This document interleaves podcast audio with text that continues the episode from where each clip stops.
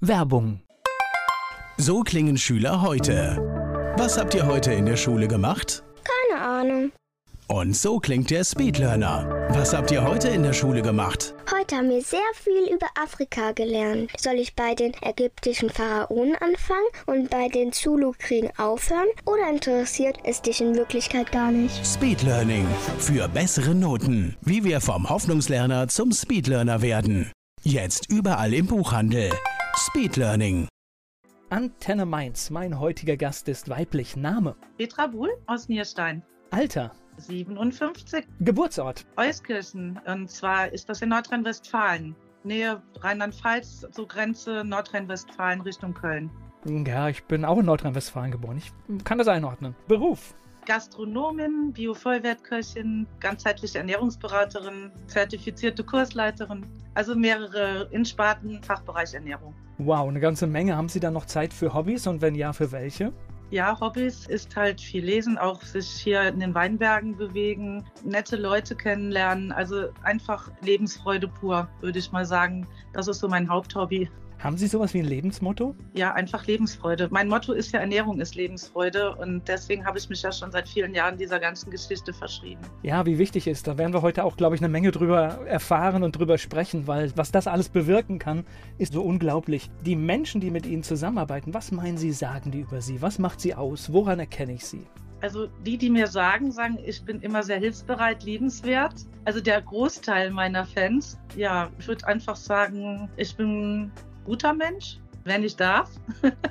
ja, ich mag es einfach, mit netten Leuten zusammen zu sein. Das ist so auch mein Lebensmotto. Ich brauche sehr viele Menschen um mich herum. Ich brauche das Credo, das heißt auch da wieder zusammen sein. Natürlich bin ich in einer sehr geselligen Gegend, da wo Wein und die Weinberge sind Sonne und da ist, herrscht auch viel Lebensfreude. Und jetzt auch durch die Pandemie haben sich die Leute irgendwie nicht unterkriegen lassen, weil wir doch noch immer ein sehr nettes Völkchen hier sind in, auf der Sonnenseite in Deutschland. Ne? Und gerade in schwierigen Zeiten muss man sich es auch gut gehen lassen. So ist es. Das gehört genauso dazu. Genau, und da verbindet natürlich auch wieder das Kochen die Leute. Ja, also ich habe ja da auch schon so Online-Streams gemacht, zusammen auch mit Aurora Event Technik. Ich habe immer versucht, auch das Essen den Leuten nahezubringen. Das heißt, auch in den Zeiten, wo ich vorher nie To Go gemacht habe, im Sinne von To Go, habe ich trotzdem versucht, die Leute zu erreichen, zu animieren und auch einfach sich den Tag schön zu machen ne, und sich nicht unterkriegen zu lassen. Denn ich sag mal, auch das Boostern von innen mit guten Lebensmitteln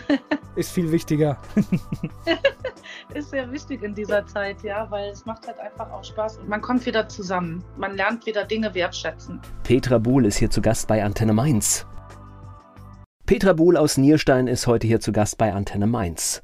So, heute sind Sie in Nierstein, aber in Euskirchen geboren, dort aufgewachsen? Nein, in Rheinbach. Da bin ich dann mit 19 Jahren von zu Hause weggegangen ins Hotelfach. Das heißt aber, Euskirchen war dann so eine Krankenhausgeburt oder so, würde man das vielleicht beschreiben? Krankenhausgeburt, mein Vater stammt aus Euskirchen, also aus einer Schuhfamilie. Da gab es ein großes Schuhgeschäft, Bollig. Und mein Vater ist dort aufgewachsen und hat meine Mutter, die aus Rheinhessen ist, aus Alzey, im Zug kennengelernt in Euskirchen. Erzählen Sie mir was über Rheinbach. Wie sieht da eine Kindheit, wie sieht da eine Jugend aus?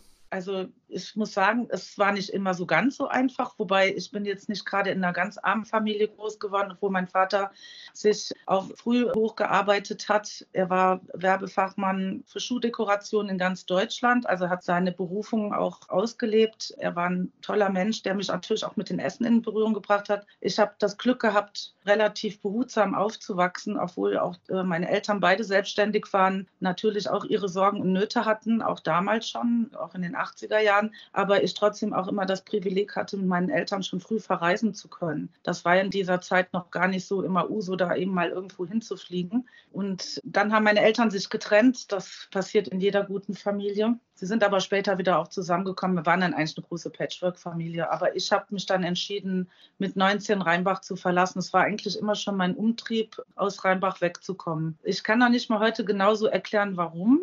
Aber ich wollte eigentlich immer irgendwo hin, wo Wasser gleich in der Nähe ist. Wasser ist so mein Element. Und ich bin dann mit 19 dann weggegangen an den Bodensee und habe dort meine Ausbildung zur Hotelkauffrau begonnen, die ich auch dort beendet habe. Eine Frage, die ich gerne meinen Gästen stelle. Waren Sie eine gute Schülerin? Ja, gute Frage. Es war immer sehr schwankend bei mir. Also ich würde mal sagen, so mittel bis gut und dann mal wieder schlechter. Also ich sag mal so, ich habe meinen Realschulabschluss ganz gut hingekriegt und ich war dann auch noch mal auf der Handelsschule. Also das hat so einigermaßen ganz gut funktioniert. Meine Ausbildung habe ich auch gut hinbekommen und danach ging es eigentlich schon stetig weiter bergauf. Es war für mich nicht immer so ganz so einfach, weil ich glaube, die Lehrer haben mich nicht immer so verstanden und ich sie nicht. Oh, das verstehe ich. War dann der Beruf oder die Ausbildung auch wirklich dann dieser Startschuss, jetzt komme ich hier raus? Ja, also ich wollte unbedingt raus. Ich bin auch kein so ein Gewohnheitstier. Also ich sag mal so, ich mag gerne Abwechslung in meinem Leben. Also jeden Tag dasselbe machen, das wäre für mich nicht gut. Deswegen bin ich so ein Tausendsasser vielleicht auch manchmal. Für manche wäre das gar nichts. Sie brauchen ihre Ordnung, jeden Tag dasselbe zu tun. Ich stelle mich gerne Herausforderungen. Und das war dann auch so, wie ich dann von zu Hause weggegangen bin und auch am Bodensee war. Da ging es ja dann erstmal stetig weiter, bis ich dann letztendlich in Rheinhessen gelandet bin, zu meinen Wurzeln zurück, ein Teil mütterlicherseits. Und ja, das war dann schon auch eine ganz spannende Geschichte, die ich dann erlebt habe, noch bevor ich 1992 hier in Nierstein gekommen bin. Weil Bodensee wäre ja auch eine nette Gegend. Wasser ist da? Ja, aber es war im Winter sehr langweilig.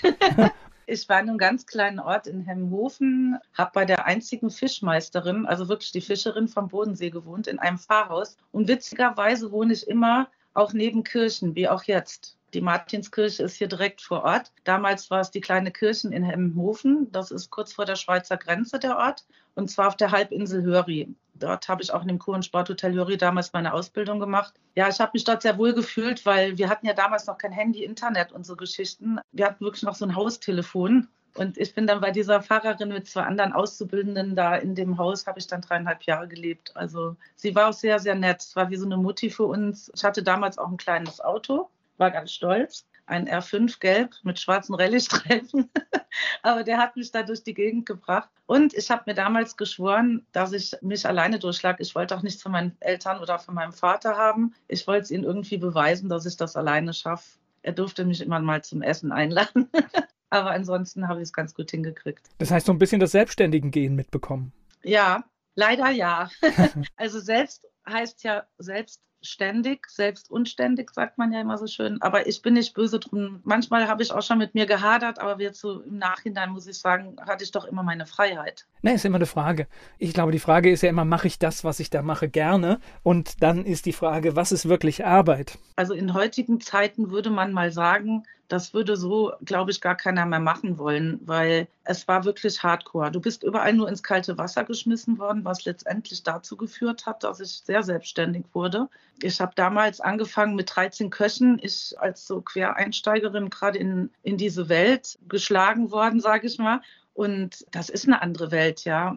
Aber ich habe mich durchgebissen und es war wirklich manchmal sehr, sehr schlimm. Also sind viele Tränen auch geflossen. Aber es hat mich zu dem gemacht, was ich heute bin. Vieles hätte man vielleicht anders erleben können. Also ich habe mir immer geschworen, wenn diese Ausbildung zu Ende ist, dann gehe ich einen Schritt weiter. Das habe ich auch gemacht. Ich habe auch da meinen Ausbilder noch gemacht. Und jeder, der bei mir später arbeiten wird, wird immer genug zu essen und zu trinken haben, weil das Personalessen war manchmal wirklich schon katastrophal. Und gerade da hat es schon bei mir Klick gemacht, weil ich das nicht kannte von zu Hause, dass Leute, die hart arbeiten müssen, auch verständlicherweise auch ein gutes Essen bekommen. Und das trage ich ja auch heute nach außen. Also von da aus merke ich gerade sogar, dass ich ein bisschen emotional werde, weil da kommen Sachen in mir hoch, die waren nicht immer so leicht, ja. Gleich geht's weiter im Gespräch mit Petra Buhl.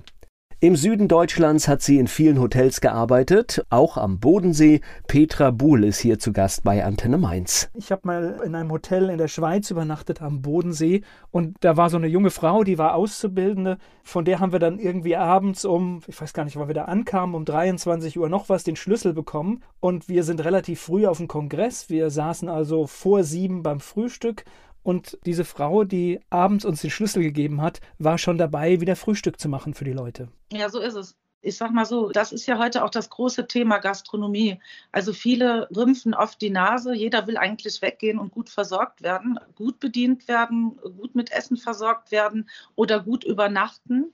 Das heißt, wir haben ja alle eine fundierte Ausbildung. Wir sind ja keine kleinen, ich weiß es nicht, wie das manchmal wird das auch sehr abwertend eingeschätzt Aber es ist ein ganz, ganz interessanter Beruf mit ganz vielen Facetten.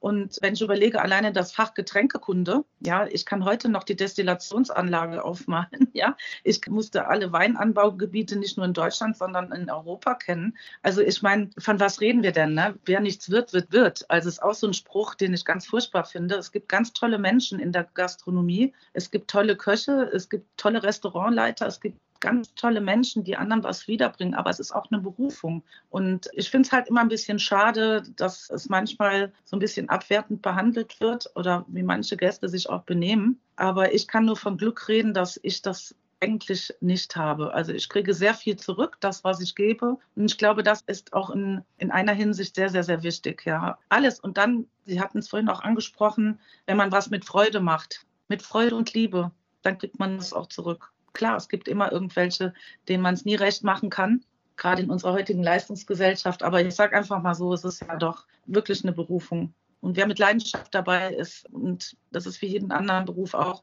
mit alles mit Höhen und Tiefen. Ne? So, ich höre jetzt schon die Kämpfernatur. Das heißt, die Ausbildung ist natürlich fertig gemacht worden. Genau. Und dann ging es weiter ähm, an den Tegernsee, Rottach-Egern ist ja auch eine ganz schreckliche Gegend. Nein, nein, also ist ja eigentlich eine wunderschöne Gegend. Die habe ich dann gleich im Schnee kennengelernt. Das war Februar 88. Und dort habe ich dann als erste Rezeptionistin im Waltershof im Malerwinkel gearbeitet, wie das Wort schon sagt, im Malerwinkel mit einem Blick auf den See. Und da war ich natürlich auch sehr happy, war aber auch nicht so easy. also auch da war es schon ein bisschen keine so ganz so leichte Sache. Ich war ein Jahr dort. Ich habe viel mitgenommen, viel gelernt, viele Menschen kennengelernt. Natürlich ist das auch ein Ort, wo viel Geld fließt. Also ich will es mal so sagen, es waren schon sehr, sehr viel wohlhabende Menschen dort. Also manchmal bin ich abends auch schon mal geflüchtet, weil da war auch so ein Teil von Dekadenz, aber das findet man ja überall. Also es ist wirklich auch da eine wunderschöne Gegend. Das geht ja Richtung Bad Wiessee. Man kann ist schnell in Österreich. Also ich habe viel gelernt dort auch nochmal, habe eine gute Position gehabt und bin dann weiter rüber zum Starnberger See ins Hotel Kaiserin Elisabeth das war wirklich cool, weil da habe ich mir überlegt schon, das war so eine Zwischenstation für mich, äh, wo ich dann auch meine Ausbildung zum Ausbilder gemacht hatte und bin dann dort auch noch mal ein Jahr geblieben. Eigentlich wollten immer alle, dass ich bleibe, aber ich war dann sehr, hatte dann eines erledigt und wollte dann alles mitnehmen. Und in der Gastronomie ist es auch so, umso mehr Erfahrung du sammelst, auch in verschiedenen guten Häusern, umso besser auch für deine Vita. Also es waren zwei Schwestern, die das da geleitet haben und es war wirklich so, wie ich sage, es war noch wie vor im letzten Jahrhundert. Also Doppeltüren, es wurden viele Filme dort gedreht. Also dieser kam dann immer, so, wir brauchen hier überhaupt gar keine Requisiten, es ist alles da. Also ich hatte auch manchmal Nachtschicht und habe dort in den alten Büchern, Gästebüchern auch geblättert. Also es war super spannend. Und irgendwie die Kaiserin hat ja, also Kaiserin Elisabeth kommt ja aus Possenhofen, ist ja nur ein Ort weiter von Feldafing. Also das war schon eine tolle Geschichte.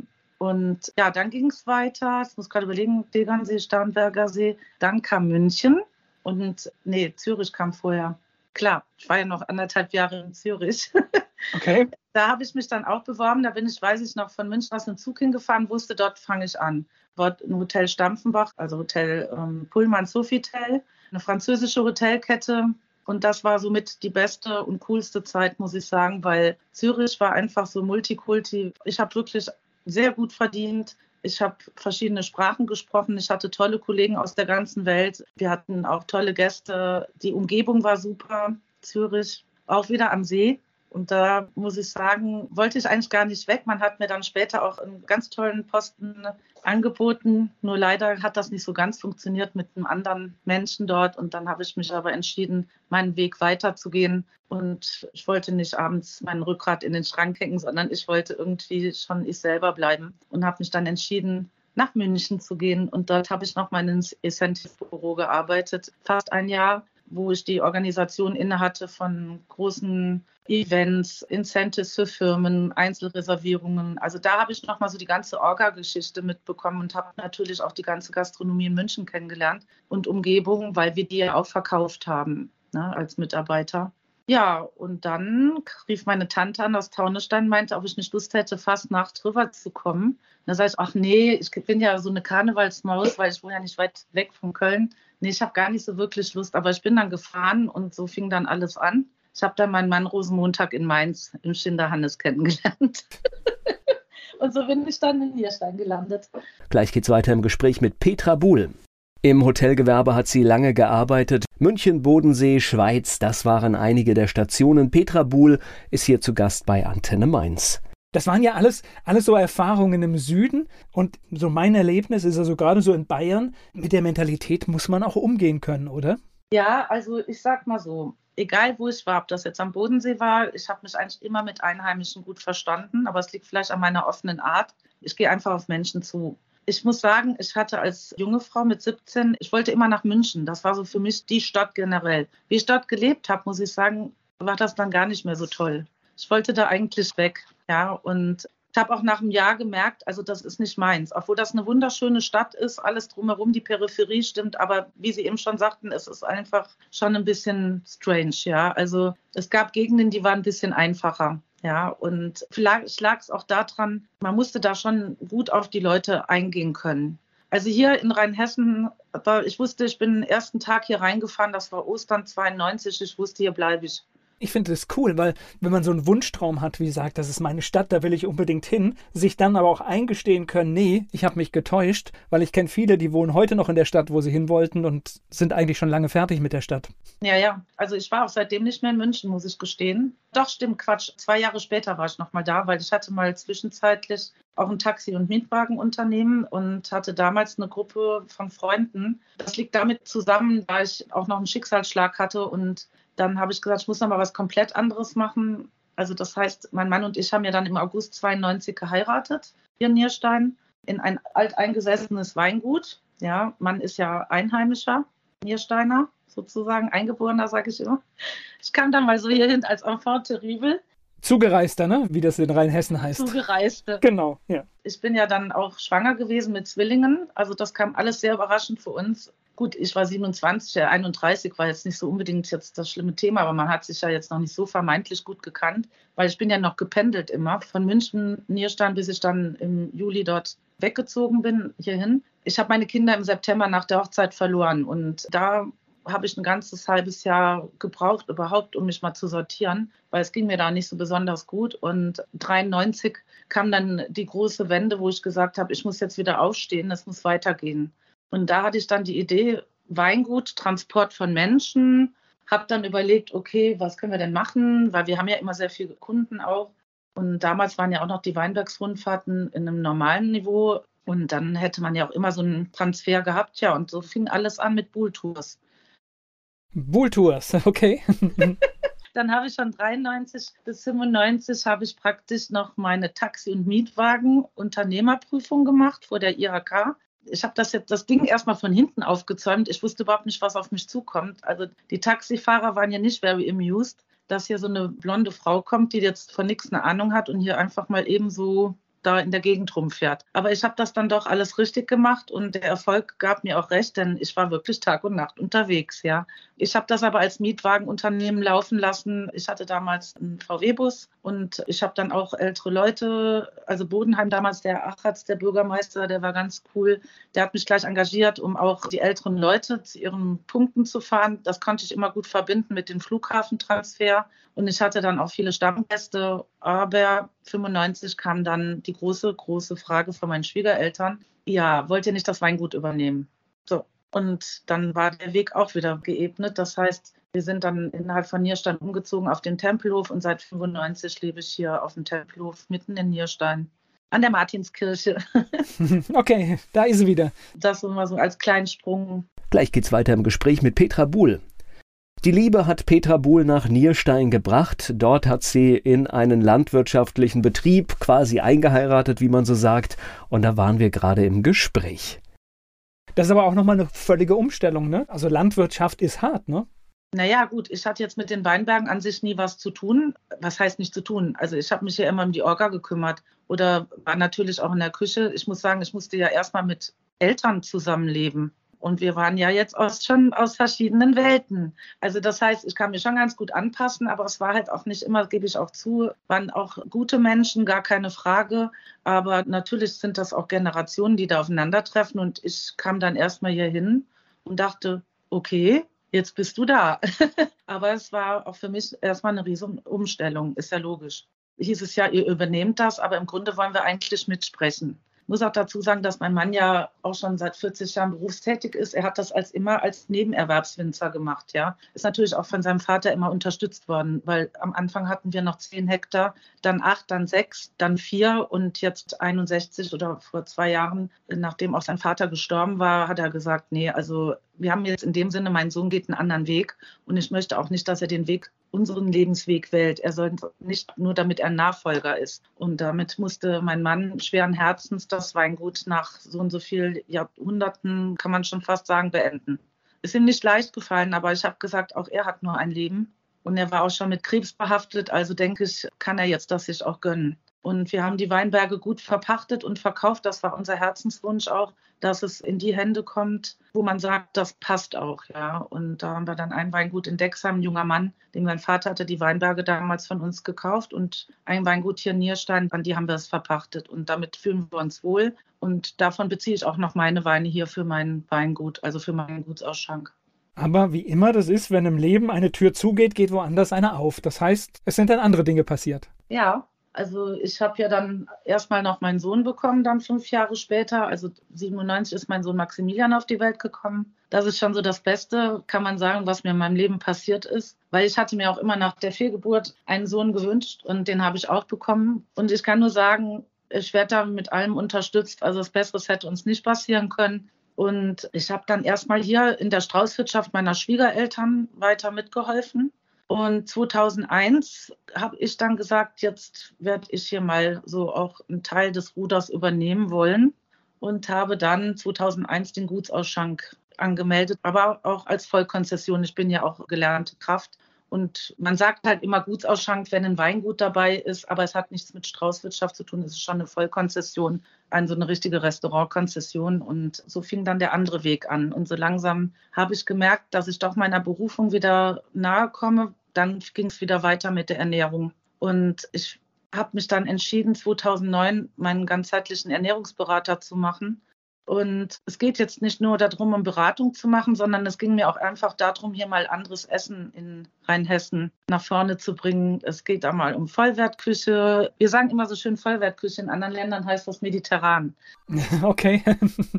Vollwertküche bedeutet ja nichts anderes wie regional, saisonal. Ja, also einfach schöne Sachen machen. Und dann habe ich wirklich das Ruder komplett rumgedreht. Also so dieses typische Straußwirtschaftsessen, das ist ja nicht das Schlechteste, wenn es die Oma macht oder die Mutter hat eine tolle Idee für ein Rezept oder ne, alt eingesessen, alles super. Aber dann wirklich auch mit den Lebensmitteln und Ressourcen, die wir dann auch haben und nicht irgendwie was aus der Tüte und so weiter, ja. Also viele Gäste blieben dann erstmal weg. Oh mein Gott, da gibt es nur noch Körner und die ist ja jetzt viel teurer geworden. Und das stimmte ja so in dem Sinne gar nicht. Also die, die es dann verstanden haben, sind ja auch weiter geblieben und es sind ja dann wieder mehr geworden. Und so ging der Weg weiter bis 2011 ich dann überlegt habe, ich kam dann noch zum Verband der unabhängigen Gesundheitsberatung. Und da habe ich auch meine ganzen Fortbildungen gemacht nach dem Ernährungsberater, der war bei der Paracelsus-Schule.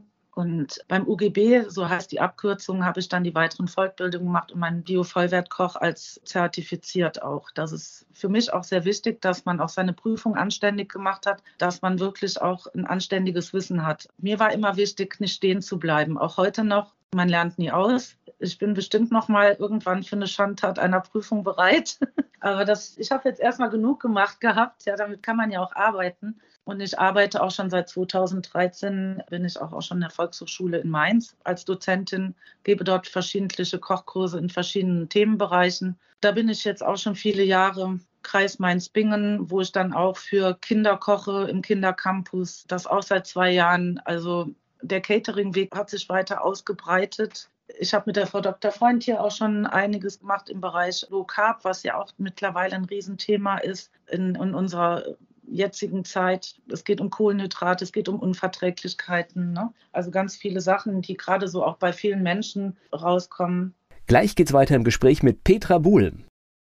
Petra Buhl beschäftigt sich heute intensiv mit dem Thema Ernährung und Unverträglichkeiten. Sie ist hier zu Gast bei Antenne Mainz was ich sehr spannend finde, weil wir haben ja heute tatsächlich, viele Menschen haben Unverträglichkeiten, wir haben besondere Wünsche. Es gibt Menschen, die wollen vegan essen, es gibt Menschen, die wollen vegetarisch essen. Und das wird insgesamt immer besser, aber in der einen oder anderen Gastronomie fehlt es schon noch. Also was ich sehr bemängele, da sind wir gerade direkt beim Punkt. Also ich habe ja eine andere Prüfung gemacht wie jetzt der Koch bei der IHK, sage ich mal. Ne?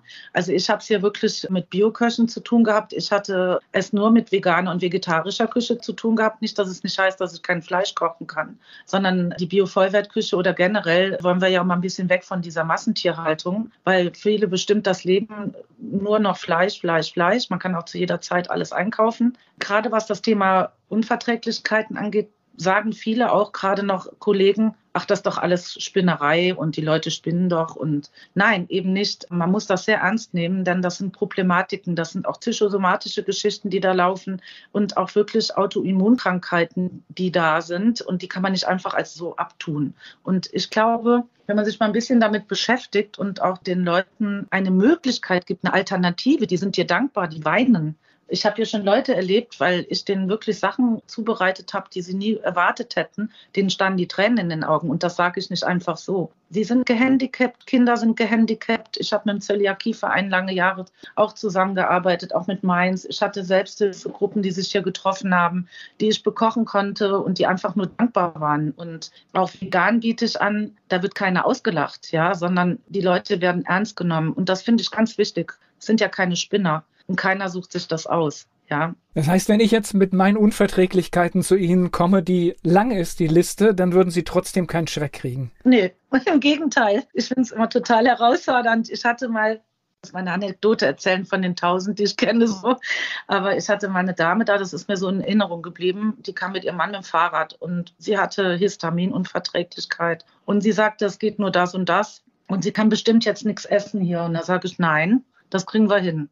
Und ihr Mann war erstmal glücklich und dann habe ich ihr das noch so irgendwie hinbiegen können, dass sie es auch noch was fürs Auge hatte und die saß da sprachlos. Und das sind so die Herausforderungen. Ne? Ich meine, heute machen sich ja viele lustig darüber, wenn jetzt der Gast da reinkommt und sagt, ich habe dies, das und jenes, Laktose, lalala. Aber die Leute sind wirklich dankbar. Die freuen sich. Und ich habe noch keinen erlebt, der irgendwie arrogant war oder überheblich. Nein, sie sind einfach glücklich, abgeholt zu werden.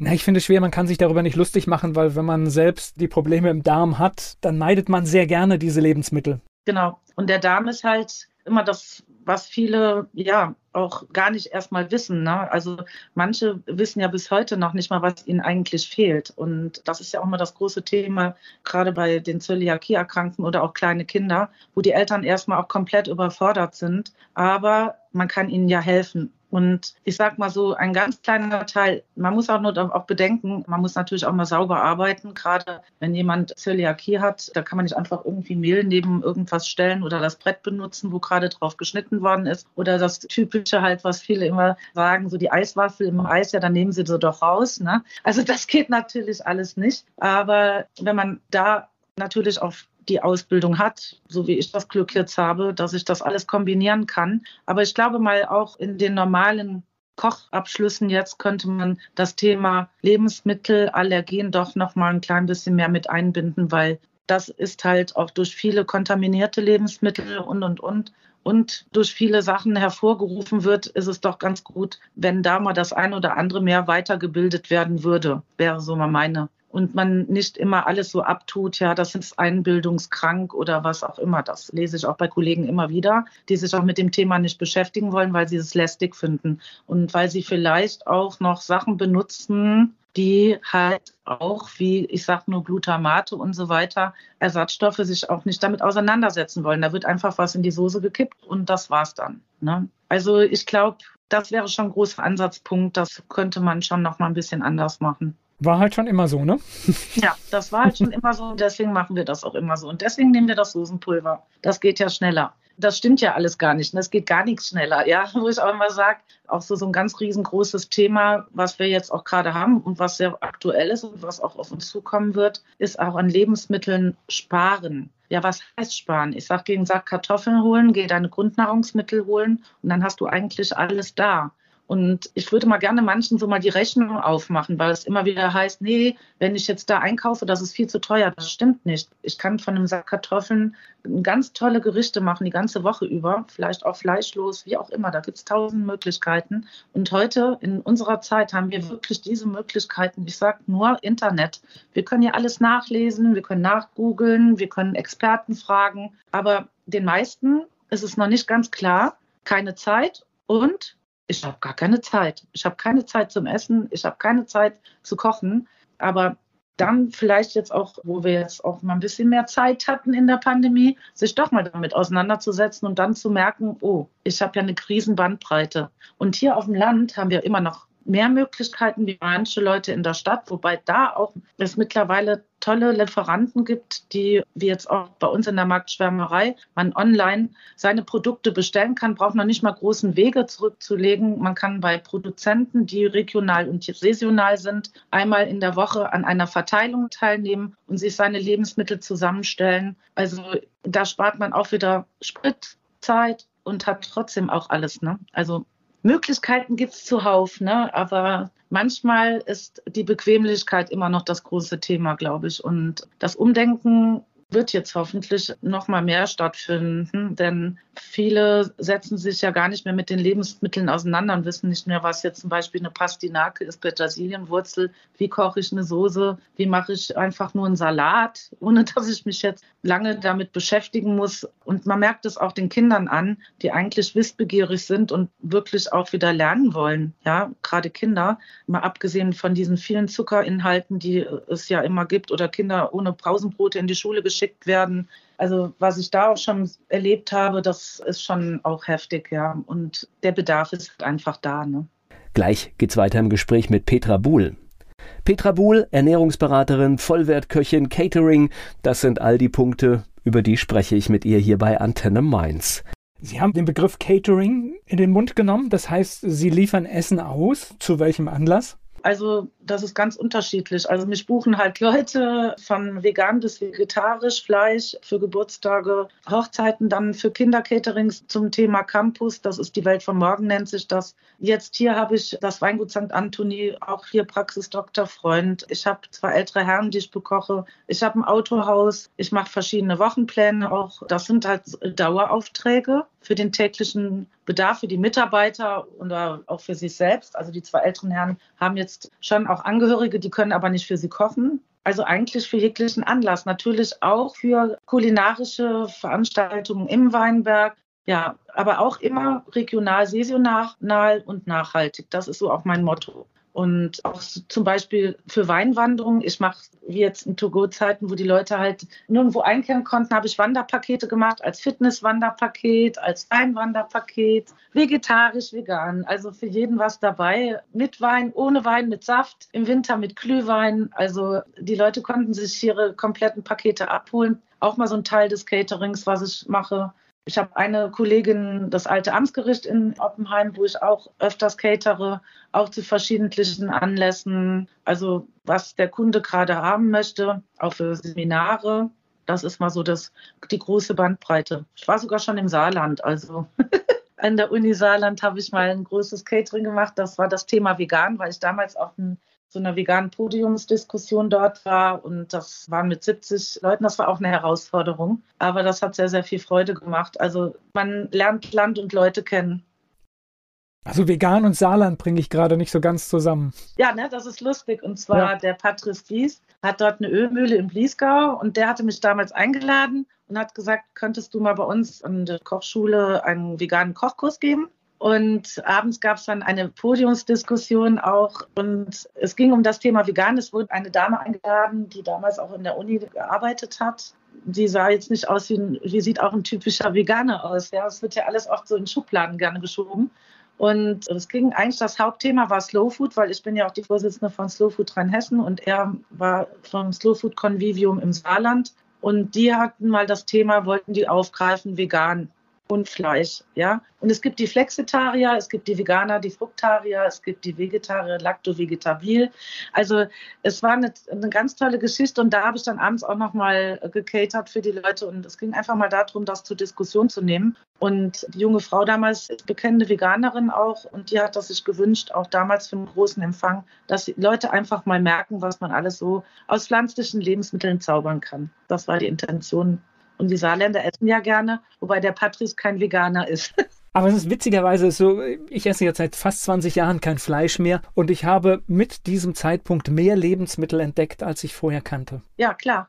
Ich habe das vorhin gemerkt, ich bin im Moment flexitarisch, hat auch, ich habe auch schon alles durch. Aber sagen wir mal, hauptsächlich esse ich auch viel Salat, Gemüse, klar. Und ich bin sehr, sehr fantasievoll, was das Thema angeht. Und ich liebe vegane Kochkurse, gerade weil die Leute danach so begeistert sind über diese bunte Vielfalt. Gut, manche wollen auf ihren Käse nicht verzichten, das kann ich auch verstehen. Ja, also da ist dann auch noch der Laktobereich ist noch dabei, aber wobei sich beim Käsebereich was tut. Das ist nicht mehr so, dass man das wegtun kann. Also so so diese Cashew-Geschichten, die es da zum Teil gibt, das ist nicht perfekt, aber das geht in die richtige Richtung und es wird irgendwann.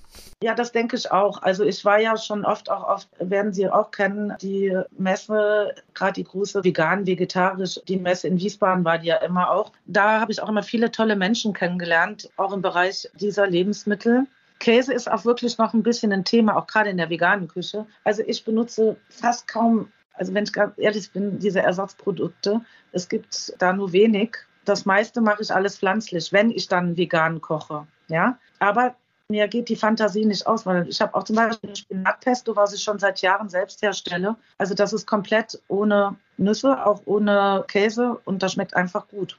Also wir machen seit vielen Jahren schon unseren Streuparmesan aus Cashewnüssen und ein bisschen Gewürzen selbst und funktioniert. Ja, das ist ja das Schöne. Ne? Also man kann ja auch zum Beispiel ganz viele Kräuter. Ich mache Weinsalze selber, ich mache Kräutersalze selber, ich mache Gewürzmischungen selbst. Also es gibt so viel, was man herstellen kann. Und ich sage ja, ich kann aus nichts nichts machen. Wenn ich eine Tomate habe, eine Paprika oder keine Ahnung, mir fällt immer irgendwas ein. Ich fand das damals auch so spannend. Es gab mal so eine tolle Kochsendung. Ich glaube, die wird jetzt gerade revivalt. Es war ein Koch und ein Kandidat und die hatten vielleicht ein Budget von 10 Euro, mussten einkaufen gehen. Aus diesen vier Sachen wurde was gezaubert.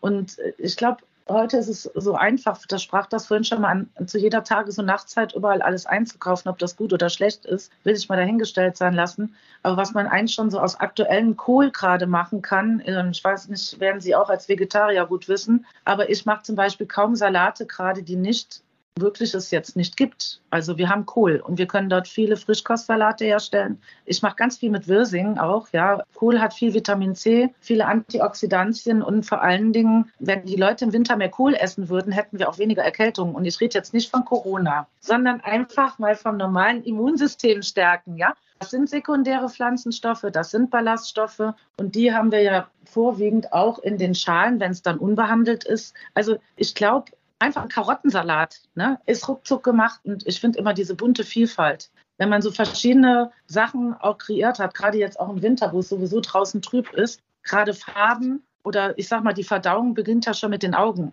Und wenn du das dann siehst, wie toll das angerichtet ist und wie du das selbst schön machen kannst. Ne? Also die essen jetzt viel mehr Salat gerade mit Kohl, was ich jeden Mittag mache, auch hier für meine Caterings. Ja, das kannten die vorher sehr wahrscheinlich auch nicht so. Aber die haben das jetzt alle kennengelernt und finden das auch alles sehr lecker. Gleich geht's weiter im Gespräch mit Petra Buhl. Ernährung ist ein ganz großes Thema hier im Gespräch mit Petra Buhl aus Nierstein. Erzählen Sie mir was über Slow Food. Slow Food Bewegung kommt aus Italien, wurde von Carlo Petrini gegründet. Das war ein Journalist, der sozusagen immer gerne gegessen und genossen hat und der fand das ganz toll. Der hat diese Bewegung gegründet mit verschiedentlichen Restaurationen. Diese Bewegung ging dann genau in die Richtung, wo ich ja auch tätig bin, es geht um Regionalität, Saisonalität. Es gibt natürlich auch Bio, aber nicht nur weil nicht jeder kann sich das auch leisten, sich zertifizieren zu lassen. Das ist ja auch ein Riesentrost, der da dran hängt. Und diese Bewegung schwappte rüber nach Deutschland und ist auch jetzt hier schon, ich glaube, 30 Jahre müssten es jetzt, ja genau. Der Hauptsitz ist in Berlin und jedes Bundesland hat die Möglichkeit von Mitgliedern und ich bin auch noch unter, also Unterstützerin, ein Konvivium zu gründen. Das heißt Tafelrunde. Dort, wir jetzt hier in Rheinhessen haben jetzt zurzeit um die 65 Mitglieder, neun Unterstützer. Und es gibt natürlich viel größere Konvivien. Also die werden meistens auch von ehrenamtlichen Menschen im Vorstand geleitet und gibt ganz tolle Fachmagazine auch, die auch aufwendig hergestellt werden. Dort wird immer wieder neue Themen werden aufgenommen. Es gibt die Jugendbewegung bei Slow Food, Kochen mit Kindern und so weiter. Und wir hier in Rheinhessen, gut, wir konnten jetzt halt die zwei Jahre auch nicht so viel machen und uns auch nicht so treffen, aber es findet auch immer wieder ein Austausch statt. Also ich versuche diese Bewegung immer wieder nach vorne zu bringen und es gibt auch viele die nicht gastronomisch unterwegs sind und auch kein Weingut haben, die aber der Bewegung trotzdem angehören, weil sie das toll finden, weil Slow Food heißt langsames Essen. Und wir hatten auch vor zwei Jahren mal einen ganz tollen Bericht, das ging über die ganz vielen Mitglieder, die auch bei Slow Food dabei sind, die auch danach sich verhalten, sage ich mal. Ne? Ja, und das ist ja das Verrückte, was wir alles machen. Ne? Das heißt, wahrscheinlich eine Gegenbewegung zu Fast Food, aber wenn wir uns im Alltag alle erwischen, gerade so in der Mittagspause oder sowas, schnell, schnell, schnell ist es dann oft, ne? Ja, also das hatte ich ja vorhin gesagt, ne? Viele haben einfach verlernt zu essen, auf ihr Bauchgefühl zu hören. Es wird alles Mögliche in sich hineingeschoben. Ja, Zeit ist immer da für alles Mögliche. Und das liebe ich so halt auch, wenn man in unseren Nachbarländern schaut, Italien, Spanien, Frankreich, ja. Wobei doch viele, viele, die ich in meinem Kreis, das hat auch was mit mir zu tun, oder auch mein Sohn, der selber auch gut kochen kann, auch zwei Freundinnen hatte, die Vegetarierinnen waren, denen wir auch was anderes vorleben natürlich.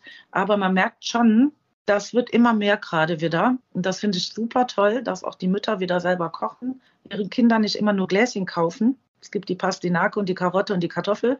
Da hat man auch schnell mal was für sein Kind gezaubert. Aber auch gerade was die Mittagspausen angeht, ich hatte jetzt eine, eine Klientin, die zu Freundin wurde. Die habe ich jetzt schon zwei Monate begleitet. Die hat mit mir gefastet. Ich mache ja auch Fastenkurse und wir haben das jetzt mal komplett umgestellt. Und die war total begeistert, weil sie hat eine andere Energie, sie fühlt sich gut. Ja, sie hat einfach mal eine ganz andere Essensweise mitbekommen. Und auch für die Mittagszeit habe ich ihr dann auch Tipps gegeben. Ich mache ja auch Kurse mit Meal Preparation, also das heißt Essen vorbereiten für die ganze Woche, wo derjenige dann auch sonntags sagt mit seiner Familie, so, heute machen wir uns unseren Essenplan für die ganze Woche. Wir kochen ein, wir frieren ein, wir bereiten vor. Ja, und dann hat man auch schon immer wieder was für die Mittagspause, auch mal einen Snack, den man sich mitnehmen kann. Obst, Gemüse oder geht immer, ist auch nicht sehr aufwendig zuzubereiten, und da mache ich jetzt zunächst auch wieder eine größere Sache. Damit hatte ich jetzt auch bei SWR 4 hatten wir jetzt auch einen Dreh gehabt, wo wir dieses Meal Preparation mal wieder vorgestellt haben. Früher war das gang und gäbe, dass die Oma oder meine Mutter vorgekocht hat.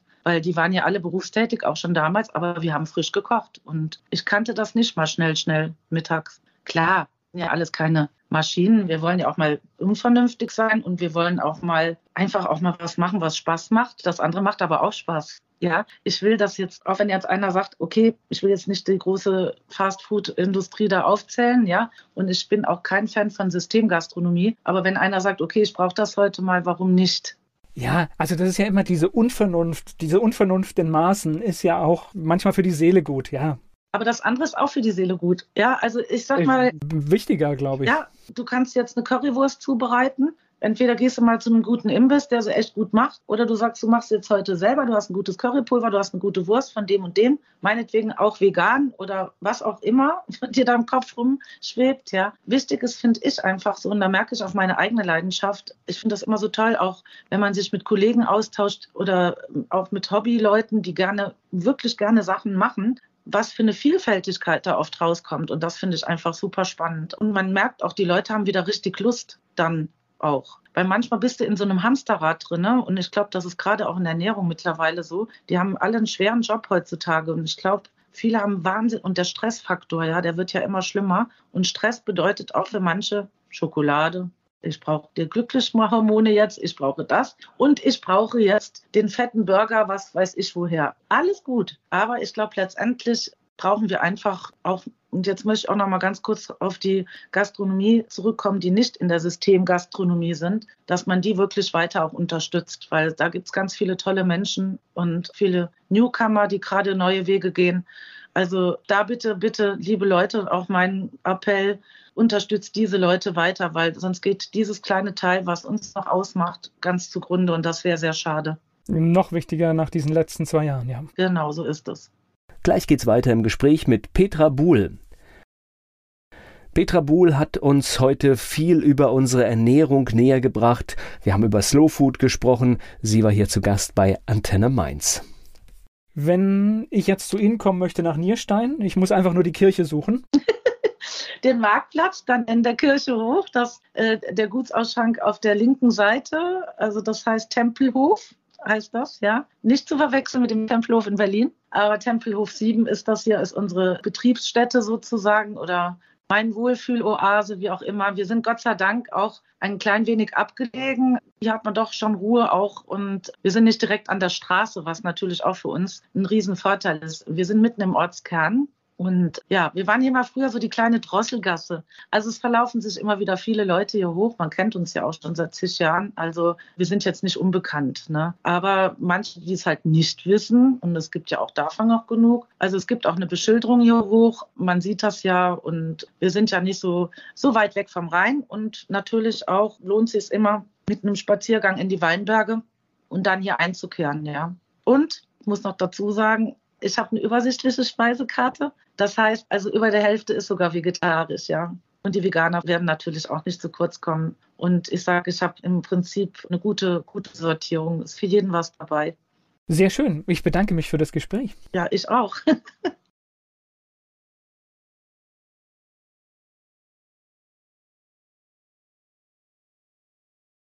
Werbung. So klingen Schüler heute. Was habt ihr heute in der Schule gemacht? Keine Ahnung. Und so klingt der Speedlearner. Was habt ihr heute in der Schule gemacht? Heute haben wir sehr viel über Afrika gelernt. Soll ich bei den ägyptischen Pharaonen anfangen und bei den Zulu-Kriegen aufhören? Oder interessiert es dich in Wirklichkeit gar nicht? Speedlearning. Für bessere Noten. Wie wir vom Hoffnungslerner zum Speedlearner werden. Jetzt überall im Buchhandel. Speedlearning.